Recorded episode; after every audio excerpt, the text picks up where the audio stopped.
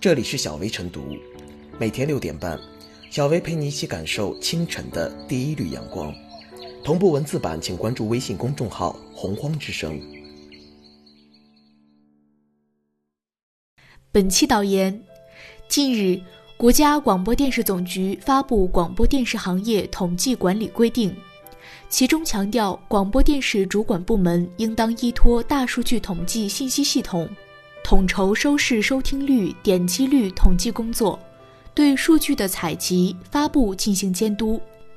任何机构和个人不得干扰、破坏广播电视主管部门依法开展的收视收听率、点击率统计工作，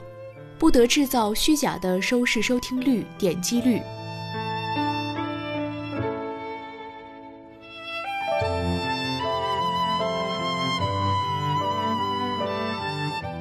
收视率造假的好日子没几天了。在过去几年的舆论场，收视率造假的话题掀起一波又一波的舆论浪潮。从2019年光线传播总裁王长田公开炮轰收视率造假，再到2018年导演郭靖宇曝光曾被某卫视要求收购收视率，否则不予播出，收视率造假的争议就没停过。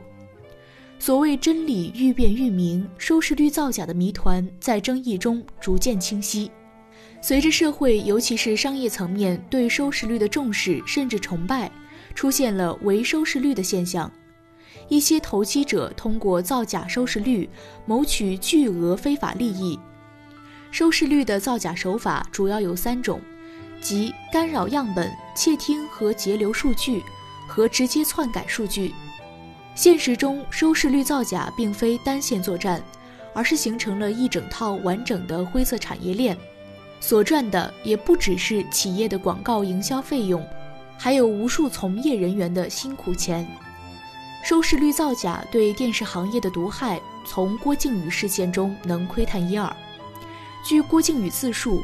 当时他执导的一部电视剧播出在即。有播出平台的高管说，不花钱买收视率，剧集就不会播出。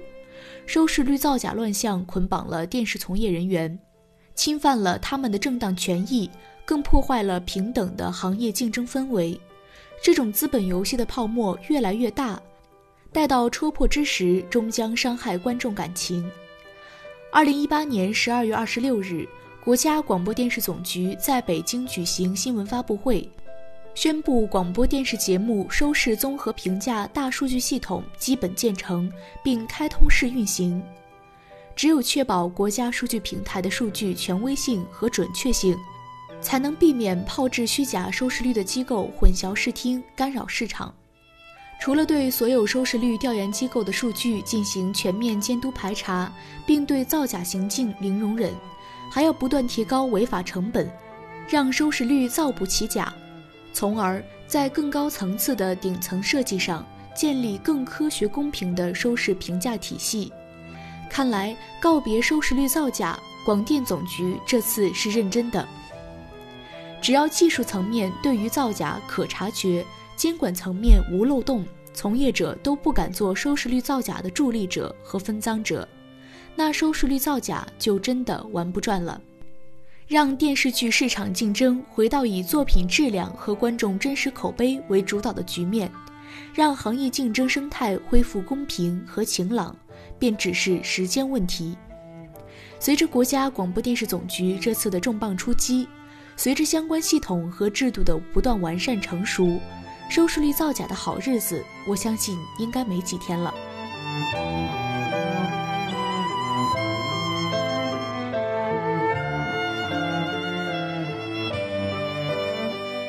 收视率造假这颗毒瘤必须清除。收视收听率、点击率不仅是出品方、媒介平台进行节目制作、编排及调整的重要依据，也是相关部门深入分析电视、广播、网络市场的科学依据，还是商家评估与提高广播投放效益的有力工具。因此，不得制造虚假的收视收听率、点击率，早就是相关部门的一项硬性要求。此番是以部门规章的形式再次强调，这些年来，收视、收听率、点击率造假已经成为广播电视网络行业令人深恶痛绝却难以根除的现象，甚至出现了明码标价的事例。二零一八年九月，某导演实名举报自己导演的电视剧遭操纵收视率黑幕，某卫视要求其购买收视率，八十集戏要花七千两百万元，否则不予播出。该导演最终拒绝了这一无理要求，还呼吁全体同行站在一起，彻底清除假收视率的毒瘤。一时激起千层浪，引来众多业内人士声援和相关部门的调查。拿收视率造假来说，如果不彻底清除这一毒瘤，电视行业就难以走出不正当竞争的困境。因为用金钱购买收视率，就会对好剧形成逆淘汰。势必伤害用心生产好作品的创作者。当辛辛苦苦搞创作不如购买收视率，文艺繁荣也必然沦为虚妄之谈。同时，用金钱购买收视率，会增加电视剧出品方的成本，他们能够花在提升制作水准上的成本就会减少，国产电视剧的质量也就难以提升上去。而要大力整治收视、收听率、点击率造假，健全监管机制，提高违法成本是关键。既然收视、收听率、点击率造假早就是众矢之的，为何仍是打不死的小强，让行业怨声载道却又无能为力？一方面监管机制不健全，另一方面违规违法成本低。此次出台的规定提出，广播电视行业统计工作实行统一领导、分级负责，并明确了从上到下的广播电视主管部门以及行业各单位的工作职责，包括监督与奖励处罚措施等等，就是在健全监管机制，期待不折不扣的执行。还要提高违法违规成本。规定指出，出现统计造假、弄虚作假行为的。所在单位的主要负责人承担第一责任，分管负责人承担主要责任，统计人员承担直接责任。希望这一问责机制能够发挥威力。以往出现造假，似乎只见媒体报道、舆论谴责，少见有人受到制裁，这就很难避免前赴后继、变本加厉造假。此外，收视收听率、点击率是节目出品方、平台及广告主之间进行交易的基本依据。收视收听率、点击率造假的根源还在经济利益，那么就要让造假者得不偿失。监管机制理顺容易，落地则很考验各地的执行力，提高违规违法成本也考验各地的治理决心。早在二零一八年十二月。广电节目收视综合评价大数据系统已经正式开通运行，这类造假行为恐怕也不是那么隐秘且难以查证。期待此次出台的部门规章真能遏制收视收听率、点击率造假现象，保障数据的真实性、准确性、完整性和及时性。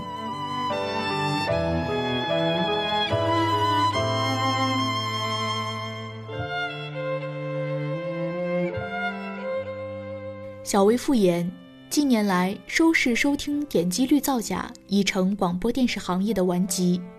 如果不彻底清除这一毒瘤，广电行业就难以走出恶性竞争的境地。因为用金钱购买收视率，会对好剧形成逆淘汰，进而伤害用心生产好作品的创作者。文艺繁荣也将是虚妄之谈。同时，用金钱购买收视率。会增加电视剧出品方的成本，会影响其在提升制作水准上的投入，